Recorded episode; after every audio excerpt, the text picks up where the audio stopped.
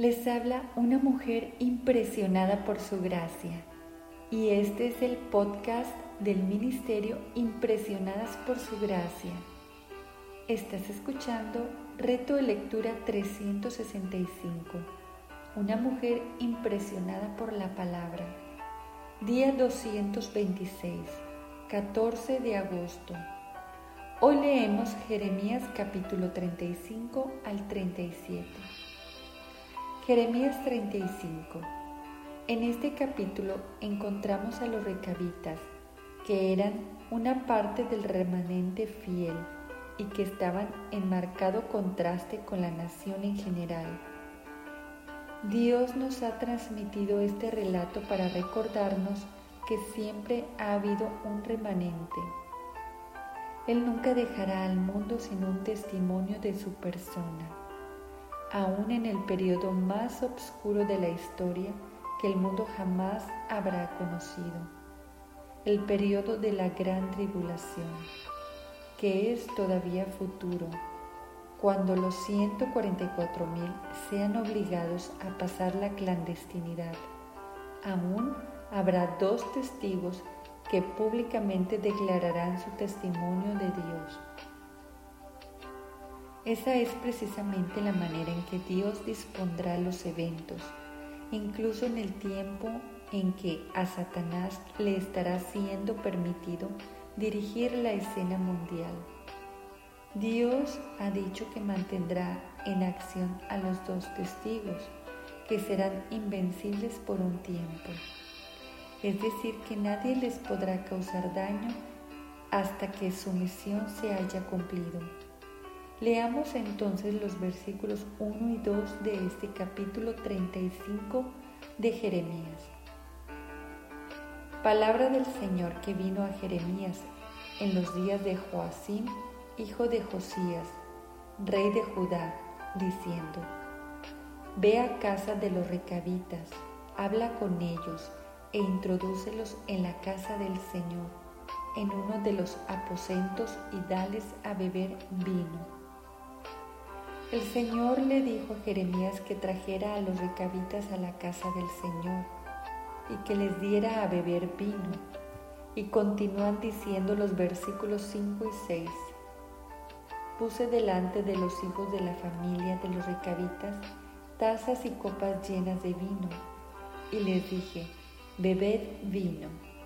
Pero ellos dijeron, no beberemos vino, porque Jonadab, hijo de Recab, nuestro Padre nos ordenó diciendo, no beberéis jamás vino, vosotros ni vuestros hijos. Aquí vemos que en base a un mandato que esa familia había recibido hacía muchos años, los recabitas se negaron a beber el vino que Jeremías les ofreció. Y escuchemos ahora el mensaje divino en los versículos 13 al 15 de este capítulo 35 de Jeremías. Así ha dicho el Señor de los ejércitos, Dios de Israel. Ven y di a los hombres de Judá y a los habitantes de Jerusalén. ¿No aprenderéis a obedecer mis palabras? Dice Jehová. Fue firme la palabra de Jonadab, hijo de Recab, el cual mandó a sus hijos que no bebieran vino, y no lo han bebido hasta hoy, por obedecer el mandamiento de su padre en cambio, yo os he hablado desde el principio y sin cesar, y no me habéis escuchado. Envía a vosotros todos mis siervos, los profetas, desde el principio y sin cesar para deciros, volveos ahora cada uno de vuestro mal camino, enmendar vuestras obras y no vayáis tras dioses extraños para servirlos y viviréis en la tierra que os di a vosotros y a vuestros padres. Pero no inclinasteis vuestro oído ni me escuchasteis. Y Dios resaltó ese marcado contraste entre los recabitas, que fielmente obedecieron los mandamientos de su Padre terrenal, y los miembros de la tribu de Judá, que no escucharon los mandamientos de su amante Padre celestial En el resto de este capítulo Dios continuó pronunciando juicio sobre el pueblo de Judá y bendiciones para los recabitas. Y ahora llegamos entonces al capítulo Jeremías 36. Este capítulo revela la actitud del rey Joacín hacia la palabra de Dios y los mensajes que Dios le envió por medio de su profeta Jeremías. Leamos los primeros dos versículos de este capítulo. Aconteció en el cuarto año de Joacín, hijo de Josías, rey de Judá, que vino esta palabra del Señor a Jeremías, diciendo, Toma un rollo en blanco y escribe en él todas las palabras que te he hablado contra Israel, contra Judá y contra todas las naciones, desde el día en que comencé a hablarte desde los días de Josías hasta hoy. Dios le dio a Jeremías que registrara todas sus palabras en un libro. Así que Jeremías dictó todas las palabras que dio que Dios a Baruch, quien las escribió para él. Entonces Jeremías le mandó a Baruch que llevara el rollo a la casa del Señor y lo leyera en presencia de todo el pueblo. Cuando los príncipes se enteraron de lo que había ocurrido, enviaron a buscar a Baruch y le, y le hicieron leer el rollo en presencia de ellos. Continuemos el relato leyendo los versículos 19 al 23. Entonces dijeron los príncipes a Baruch, vete y escondeos tú y Jeremías, que nadie sepa dónde estáis Entraron luego a donde estaba el rey, al atrio, habiendo depositado el rollo en el aposento de Elisama, el secretario, y contaron a oídos del rey todas estas palabras. Envió el rey a Jeudí a que tomara el rollo, y él lo tomó del aposento de Elisama, el secretario, y leyó Jeudí del rollo a oídos del rey y a oídos de todos los jefes que se hallaban junto al rey. Estaba entonces el rey en la casa de invierno, en el mes noveno, y había un brasero encendido delante de él. Y cuando Jeudí había leído tres o cuatro planas, el rey las rasgaba con un cortaplumas de escriba y las arrojaba al fuego que había en el brasero. Así hasta que todo el rollo se consumió en el fuego del brasero. Este hecho nos muestra lo que el rey Joacín pensaba de la palabra de Dios. Él la tomó y simplemente la arrojó al fuego. No le importó hacer semejante cosa. No la aceptaba no creía en ella. No nos impresiona saber que la Biblia ha sido un éxito de ventas. ¿Quién está realmente leyendo la Biblia hoy? El ignorar la Biblia no es verdaderamente diferente a arrojarla al fuego, como hizo el rey Joacín. Y veamos la reacción de aquellos hombres en el versículo 24. No tuvieron temor ni rasgaron sus vestidos ni el rey ni ninguno de sus siervos que oyeron todas estas palabras. No hubo temor ni remordimiento por lo que había hecho. Si alguien cree que Dios se iba a detener aquí porque Joacín había destruido su palabra, está equivocado, dice el versículo 28. Vuelve a tomar otro rollo y escribe en él todas las palabras primeras que estaban en el primer rollo que quemó Joacim, rey de Judá. Dios le dijo a Jeremías que escribiera todo el texto otra vez y que enviara un mensaje al rey Joacim. Dice el versículo 30, Por tanto, esto ha dicho el Señor acerca de Joacim, rey de Judá. No tendrá quien se siente sobre el trono de David, y su cuerpo será echado al calor del día y al hielo de noche.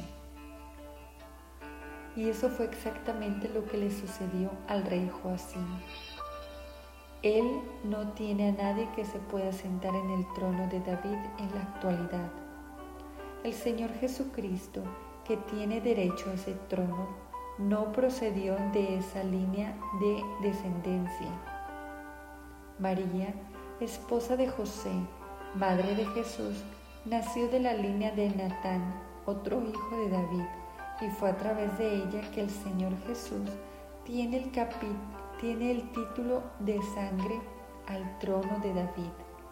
Nadie de la línea de descendencia de Joacín se ha sentado ni se sentará jamás en ese trono. Es que la palabra de Dios es eterna y no puede ser destruida por ningún ser humano, ni por todas las fuerzas del mal. Jesucristo, la palabra viva de Dios que se encarnó entre los seres humanos, dijo en una ocasión, el cielo y la tierra pasarán, pero mis palabras no pasarán. Jeremías 37. Aquí entramos a una nueva sección que hace recaer el énfasis en los eventos históricos. Jeremías bien pudo decir, yo os advertí, pero él está demasiado implicado en lo que estaba sucediendo. Él se sentía destrozado anímicamente por el mensaje que había tenido que comunicar al pueblo. Y en este momento, por su cumplimiento, cuando la ciudad que él amaba sería destruida y la nación que él amaba era llevada al cautiverio. Jeremías había sido fiel al revelar a Dios y al actuar como su testigo.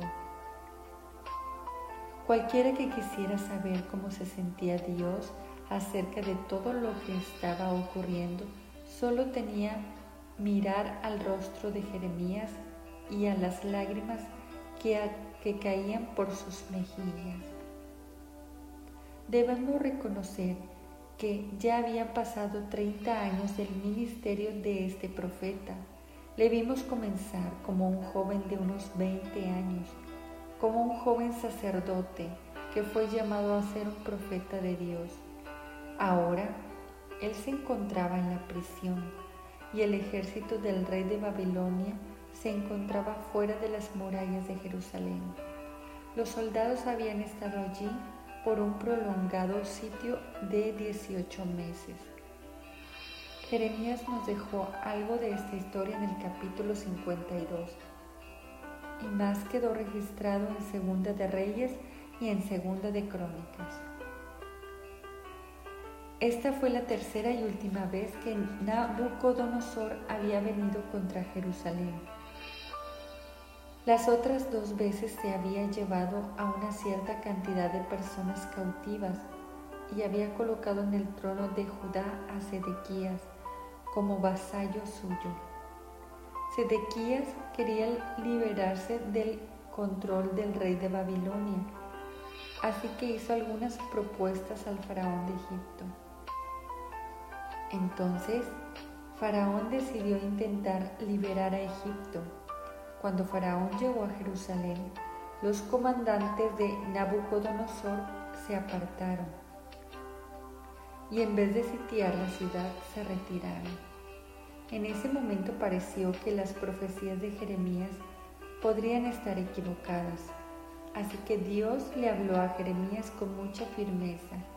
Leamos los versículos 7 al 10 de este capítulo 37. Así ha dicho el Señor, Dios de Israel, que digáis al rey de Judá, que os envió a mí para que me consultarais el ejército del faraón, que había salido en vuestro socorro, se ha vuelto a la tierra de Egipto. Por eso los caldeos vendrán de nuevo, atacarán esta ciudad, la tomarán y le prenderán fuego. Así dice el Señor no os engañéis a vosotros mismos diciendo, sin duda los caldeos se irán ya de aquí, porque no se irán, porque aun cuando derrotaráis a todo el ejército de los caldeos que pelean contra vosotros, y solamente quedarán de ellos algunos hombres heridos, cada uno se levantaría de su tienda para prender fuego a esta ciudad. La destrucción de Jerusalén fue determinada por Dios, aun cuando parecía que los ejércitos de Babilonia habían sido ahuyentados, regresarían. Han quedado registrados cinco encarcelamientos del profeta. La prisión descrita en este capítulo se debió al hecho de que Jeremías había dicho al rey que no debía realizar una alianza con Faraón, sino que tenía que rendirse a Babilonia. Continuemos leyendo los versículos 11 y 12 de Jeremías 37. Aconteció que cuando el ejército de los caldeos se retiró de Jerusalén a causa del ejército del faraón, Jeremías salía de Jerusalén para irse a tierra de Benjamín, para apartarse de en medio del pueblo. Mientras la ciudad estaba siendo liberada, Jeremías salió de Jerusalén para dirigirse a su ciudad natal de Anatot. Pero veamos lo que sucedió. Leamos el versículo 13. Y cuando llegó a la puerta de Benjamín, estaba allí un capitán que se llamaba Irías, hijo de Selemías, hijo de Ananías, el cual apresó al profeta Jeremías diciendo, tú te pasas a los caldeos. O sea, que Jeremías fue acusado de pasarse al enemigo. Y dicen los versículos 14 y 15. Jeremías dijo, falso, no me paso a los caldeos. Pero él no le escuchó, sino que prendió Irías a Jeremías y lo llevó delante de sus jefes. Los jefes se airaron contra Jeremías, lo azotaron y lo pusieron en prisión en la casa del escriba Jonatán, la cual había convertido en cárcel. Así que el pobre Jeremías no solo fue puesto en una prisión, sino también en un calabozo. No sabemos por cuánto tiempo. El versículo siguiente dice que fue por muchos días esto fue un tiempo de mucho sufrimiento para Jeremías, pero Dios no le había olvidado e impulsó al rey para que lo llamara. Leamos el versículo 17. El rey Sedequías envió y lo sacó, y le preguntó el rey secretamente en su casa, diciendo, ¿hay palabra del Señor? Jeremías dijo, hay, y agregó, en manos del rey de Babilonia serás entregado. Y entonces Jeremías aprovechó esta ocasión para suplicar por su vida. Dice el versículo 20 de Jeremías 37. El rey Sedequías no lo liberó, pero al menos le salvó la vida. Dice el versículo 21. Entonces dio orden el rey Sedequías y custodiaron a Jeremías en el patio de la cárcel, haciéndole dar una torta de pan al día de la calle de los panaderos, hasta que todo el pan de la ciudad se agotara. Y quedó Jeremías en el patio de la cárcel. Y así Jeremías permanecería en la prisión hasta que los ejércitos de Babilonia tomaran la ciudad de Jerusalén. Gracias por escucharnos en este bello día. Nuestra oración es que Cristo viva en tu corazón por la fe y que el amor sea la raíz y el fundamento de tu vida y que así puedas comprender cuán ancho, largo, alto y profundo es el amor de Cristo